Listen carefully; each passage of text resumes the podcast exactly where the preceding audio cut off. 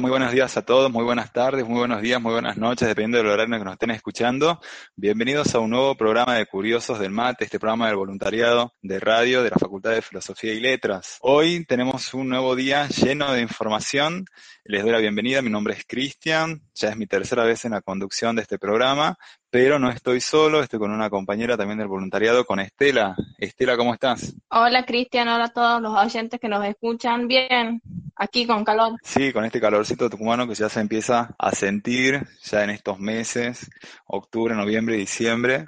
Es como que prenden el horno más o menos. Este, así que bueno, pero igual, aquí al pie del cañón, contentos por compartir con ustedes y quería recordar que no se olviden de seguirnos en nuestras redes sociales, de seguirnos en Instagram y también en nuestro canal de Spotify para poder ir escuchando todo el material que vamos subiendo semana a semana. Sí, en Instagram nos van a encontrar como voluntariado.filo.unt y ahí van a poder interactuar con nosotros, mandar dudas, mandar consultas. Estamos atentos por ahí, ¿sí? Y bueno, Estela, ¿qué te parece si comenzamos?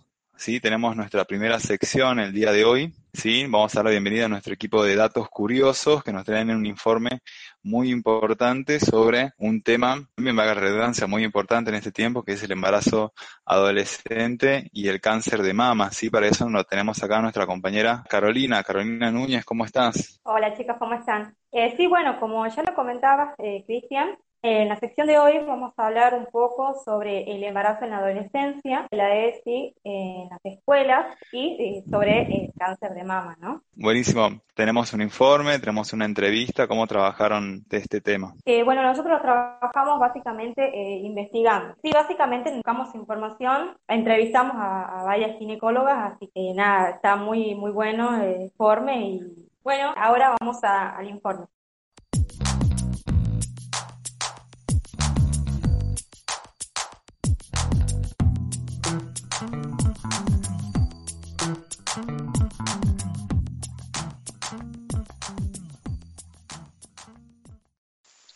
Hola chicos, ¿cómo están? Estamos otro sábado más aquí para acompañarlos con la sección de datos curiosos.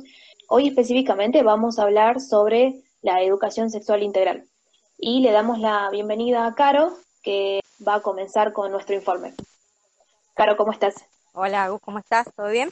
Bueno, vas a comentar un poquito. Las palabras son importantes, así que nos resulta primordial destacar qué es un embarazo en la adolescencia y no un embarazo adolescente, ya que el segundo término estigmatiza y subestima a quienes los transitan.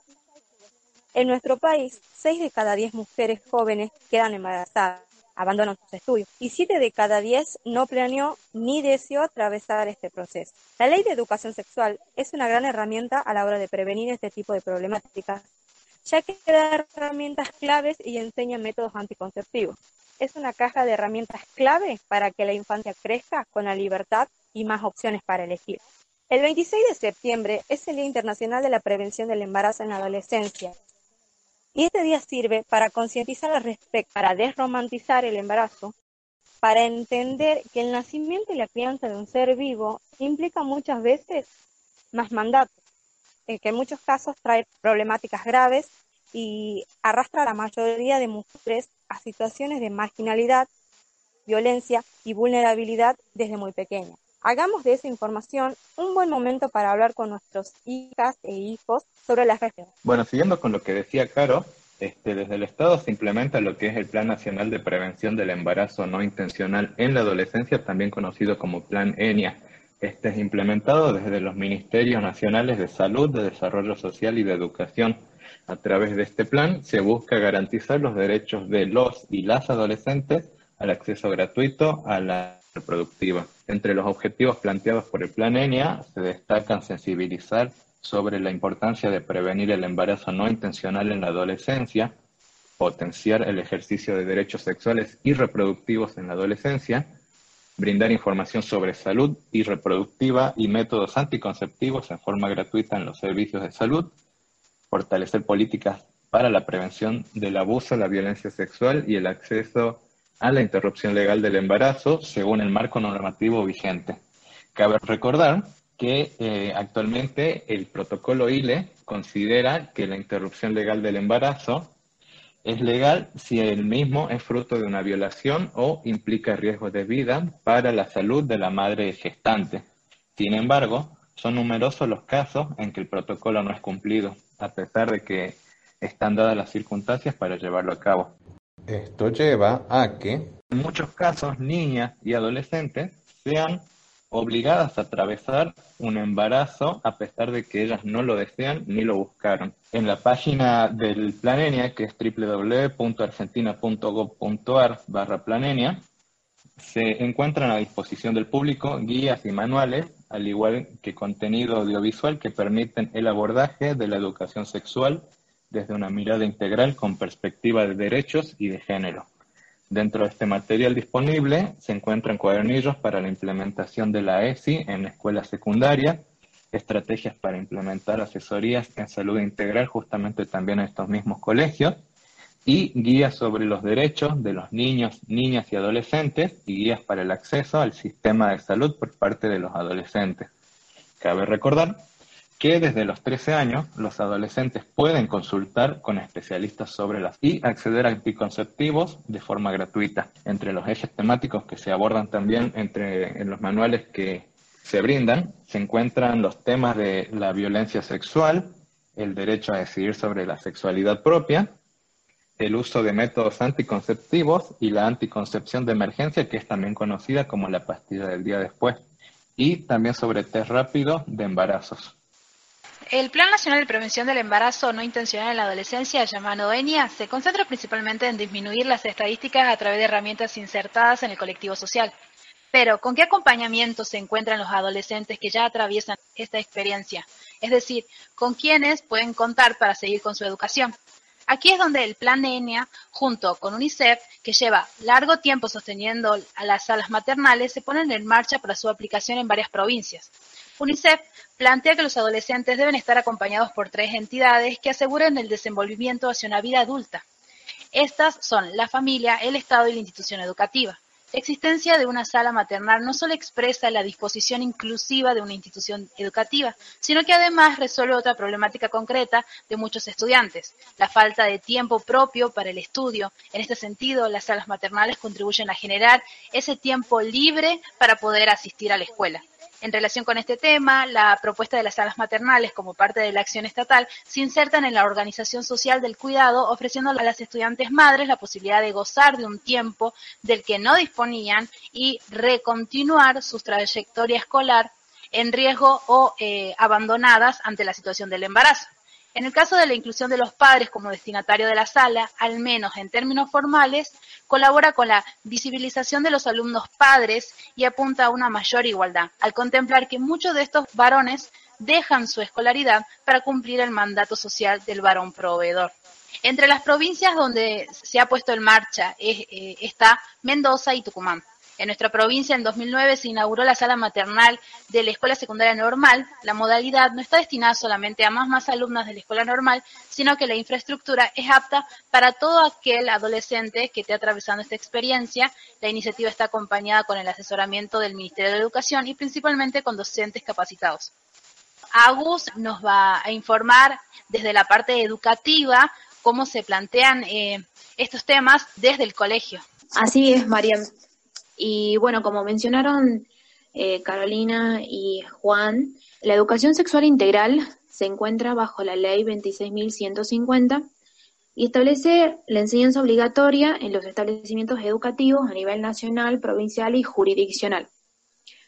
Hoy me, me gustaría contarles un poco desde lo educativo cómo se regulan los contenidos a enseñar y voy a hablar específicamente del caso de Tucumán. En la educación existe la planificación curricular, es decir, un plan general organizado con los contenidos que se van a enseñar y los objetivos que se van a lograr eh, a mediano y a largo plazo junto con los estudiantes. Pero esta planificación no funciona de, de forma que un docente enseña lo que le parece en cuanto a los contenidos, sino que tiene una bajada de, una bajada de línea, que viene en, una, en forma de autoridad.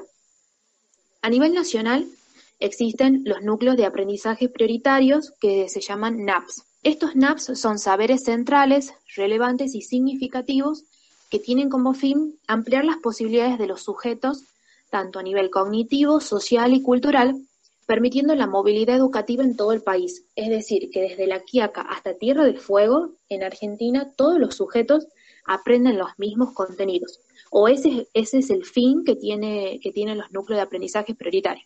Es común eh, en educación hablar de los niveles de la planificación curricular, pero este, cabe destacar que la ESI es parte del NAP, forma parte de los contenidos que sí o sí se tienen que enseñar. Eh, cuando nosotros hablamos de, los niveles de la planificación curricular, tenemos cuatro niveles. El primer nivel son los que mencioné, los núcleos de aprendizaje prioritario. En el segundo nivel encontramos el diseño curricular provincial, es decir, los NAP aplicado a las provincias. Y en el tercer nivel tenemos lo que se llama el proyecto educativo institucional y el proyecto curricular institucional. ¿Por qué menciono todas estas cosas? Porque el proyecto curricular institucional, lo que nosotros conocemos como PCI, es donde la institución decide qué, cómo y cuándo enseñar ciertos contenidos. Es decir, los núcleos de aprendizaje prioritarios son adecuados en base a, por ejemplo, la identidad institucional o el perfil del alumno. ¿Dónde vemos esto, por ejemplo? Lo vamos a ver aplicado en la mayoría de los casos en los colegios católicos. Es donde más podemos ver cómo funciona el proyecto curricular institucional. Entonces, ¿qué forma parte del tercer nivel de la planificación. Y después tenemos el cuarto nivel, que es lo que llamamos la planificación a nivel áulica, donde el docente hace la planificación anual y esta planificación anual es revisada directamente por los directivos de la institución para ver si cumple con el proyecto curricular institucional, es decir, con lo que la institución quiere que los alumnos puedan lograr y alcanzar. Cuando el NAP ingresa a la escuela, no se debería suprimir la enseñanza de la ESI, porque al estar legislada requiere la implementación obligatoria. Tengamos en cuenta que en Tucumán, este, que, que es un caso aparte, por las presiones de los padres y las presiones religiosas, es muy fuerte. ¿Por qué? Porque la legislación no se aplica. Eh, ¿Esto qué quiere decir? Que, simplemente el NAP llega con educación sexual integral y muchas escuelas, muchos colegios y colegios católicos deciden simplemente no enseñarlo. Eh, ¿Y esto por qué pasa? Porque deciden no aplicarlo simplemente y porque tampoco se capacita a los docentes para poder enseñarlo. En el caso de los, de los establecimientos de formación docente, como en el, como el nivel superior, existe actualmente el espacio curricular ESI, por lo tanto, los nuevos y los futuros docentes tienen la formación, pero no así los llamados maestros normales nacionales o al menos los que deciden no capacitarse. Básicamente pasa por una elección personal y, toda decisión que el docente tome siempre va a ser una decisión política.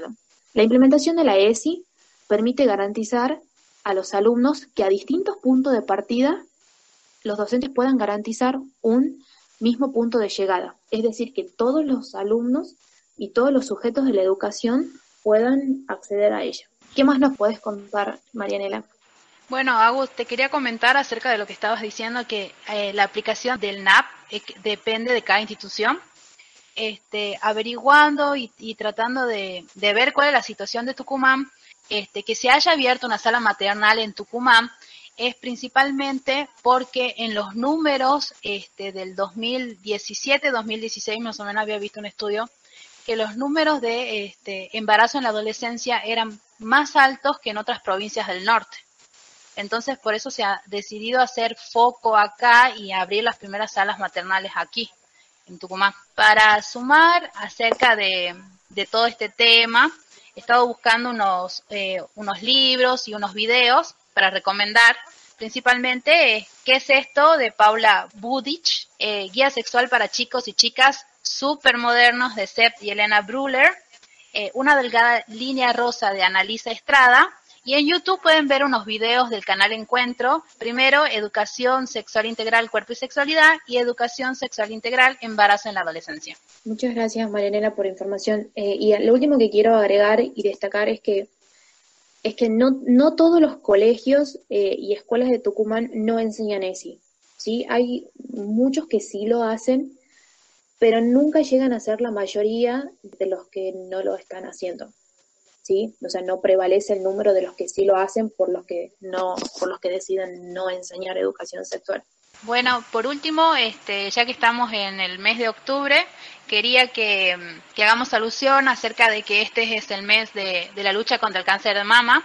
Y queremos recordarle a todas nuestras oyentes que no dejen de hacerse todos sus chequeos anuales, que es importante la prevención para poder ganarle a esta enfermedad que con detención temprana se puede ganar que a pesar de la circunstancia de pandemia que vivimos, los estudios se siguen haciendo a través de turnos programados.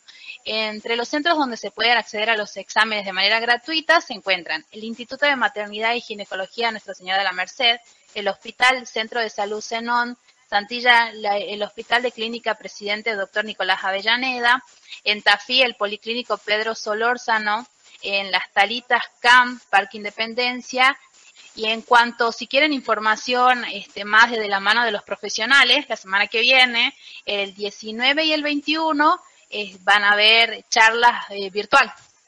Eh, principalmente el lunes 19 a horas 15, Facebook de la Municipalidad de Ituzaingó estará, estarán transmitiendo dos doctoras, Verónica Pomares y Silvia Massacesi, este, que ellas estarán charlando acerca de cómo cuidarse, cuándo hacerse los chequeos. El miércoles 21 a horas 20 será a través de Zoom con la doctora María Esther Domínguez, pero para, para acceder al link de Zoom tienen que mandar un, mail a belargacacuri.gmail.com. Esperamos que toda la información que hemos brindado hoy en la sección sea de, de mucha ayuda para cada uno de ustedes. Nos estamos escuchando en la próxima sección de Datos Curiosos. Nos vemos.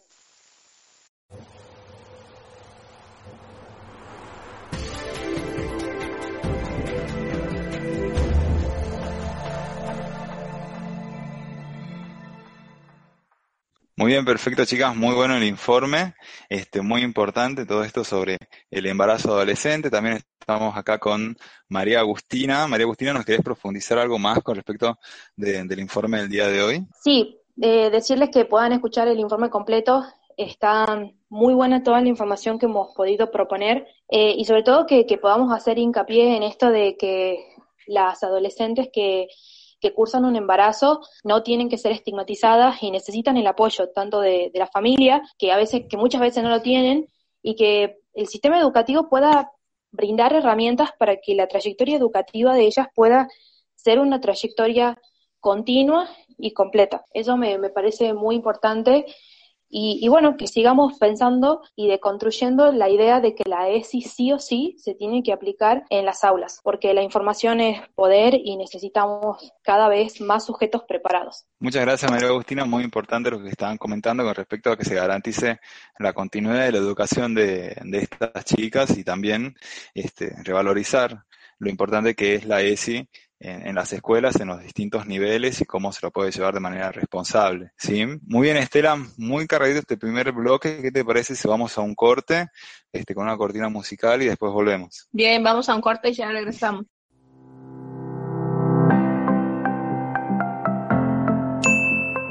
¿Sabías que la automedicación presenta muchos riesgos como la falta de efectividad, dependencia o adicción, resistencia a los antibióticos, entre otros efectos? Este hábito instalado hace referencia a la toma de medicamentos por iniciativa propia sin previo reconocimiento de un médico. Este método solo puede ser recomendable solo si el paciente está bien informado. La automedicación responsable se puede utilizar para tratar síntomas leves como el dolor, la fiebre, el resfriado, entre otros. Y en los tiempos de crisis por pandemia es necesario tener los conocimientos suficientes para poder hacer uso responsable de los medicamentos. Seamos conscientes, consultar con un médico siempre será la mejor opción.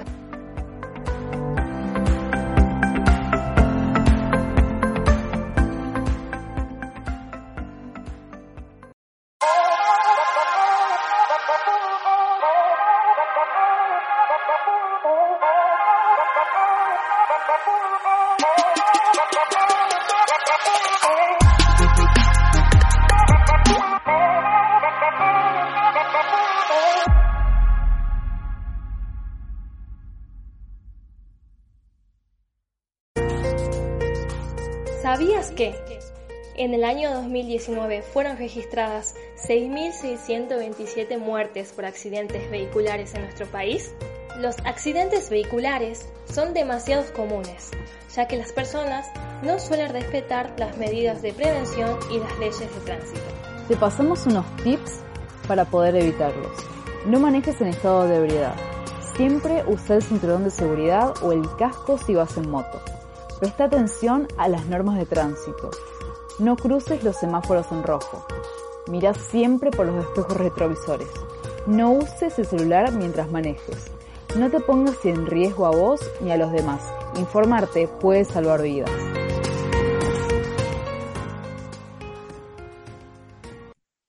Bueno, ahora volvemos con el segundo bloque de nuestro programa Curiosos del Mate y en este caso abrimos paso a la sección entrevista que en este programa va a ser una continuidad con la sección que nos acaba de visitar, Datos Curiosos, y seguiremos abordando el tema del embarazo adolescente. Para hoy les traemos una entrevista que le hicimos a Mariana, que es una joven que tiene 20 años y que quedó embarazada cuando la pandemia recién daba comienzos en nuestro país. En este caso, ella nos va a contar cómo vivió el saber que se encontraba embarazada en este tiempo, que tanto se habla del embarazo adolescente y sobre todo cómo es para ella atravesar este momento debido a la actual situación sanitaria que estamos atravesando debido a la pandemia. Los invitamos a escucharlo.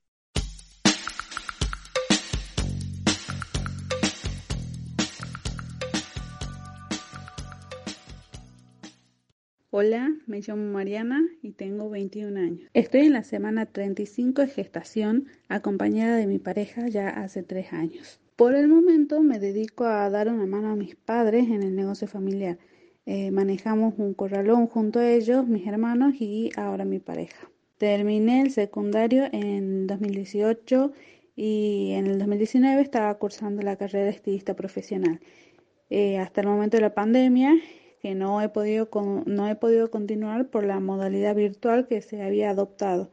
Entonces empecé a ayudar en el negocio. Al principio ha sido muy difícil. Me enteré de mi embarazo a principios de abril cuando los controles por COVID eran mucho más exigentes. Los médicos no estaban atendiendo, no se podía viajar a capital para ningún control y estaba todo muy complicado, la verdad. Actualmente en el hospital de mi pueblo solo la única médico que está atendiendo es la obstetra. Y desde el principio ha sido la única médico que, que no ha dejado de trabajar. Así que en todo momento estuve acompañada por ella. Cuando me enteré del embarazo, ah, ha sido como si se nos cayera el mundo.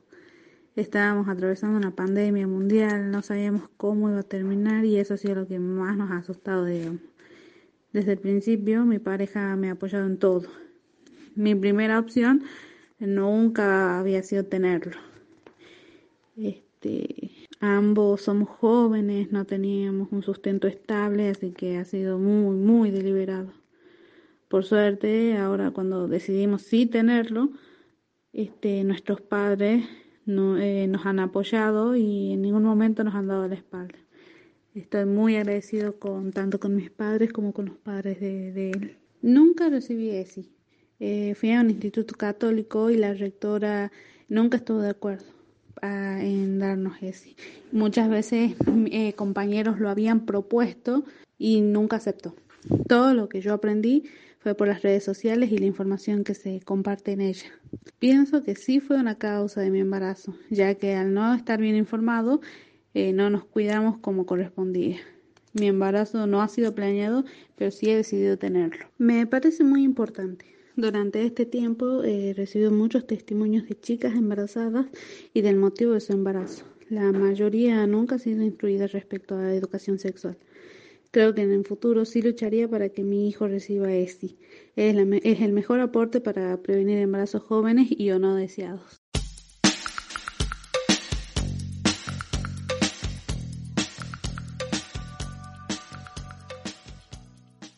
Muchas gracias a todos los chicos de entrevista por este testimonio de esta chica Mariana. Muy, muy importante cómo lo puede narrar ella en primera persona, todo lo, que es llevar un embarazo en estas condiciones, ¿no? Bueno, Estela, muchísimas gracias por el aporte, ¿sí? Este, ¿qué te parece si, si seguimos con el programa y vamos a un nuevo corte? Dale, Cristian, los invitamos a un nuevo corte y ya regresamos.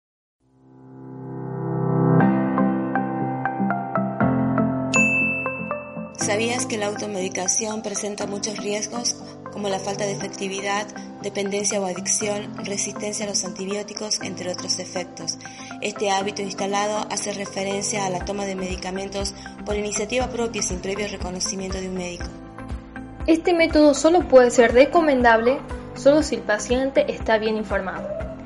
La automedicación responsable se puede utilizar para tratar síntomas leves como el dolor, la fiebre, el resfriado, entre otros. Y en los tiempos de crisis por pandemia es necesario tener los conocimientos suficientes para poder hacer uso responsable de los medicamentos. Seamos conscientes, consultar con un médico siempre será la mejor opción.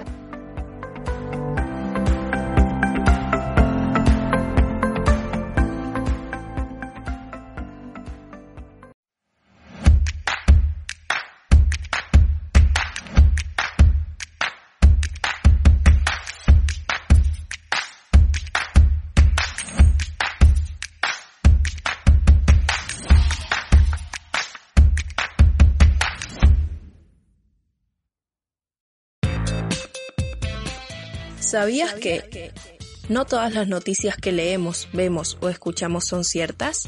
Las fake news o noticias falsas son cada vez más frecuentes y circulan cada vez más. Estas están construidas estratégicamente para desinformarnos a través de información que apela a nuestras emociones o a creencias a las que somos afines. Te pasamos unos tips para poder reconocerlas. No compartas información que no esté bajo una firma autorizada. Chequea la fuente de la noticia, foto o audio. No creas todo lo que ves, escuchas o lees. No te confíes de los títulos. Tómate el tiempo para leer toda la noticia. Seamos responsables. Ayudémonos entre todos a estar mejor informados.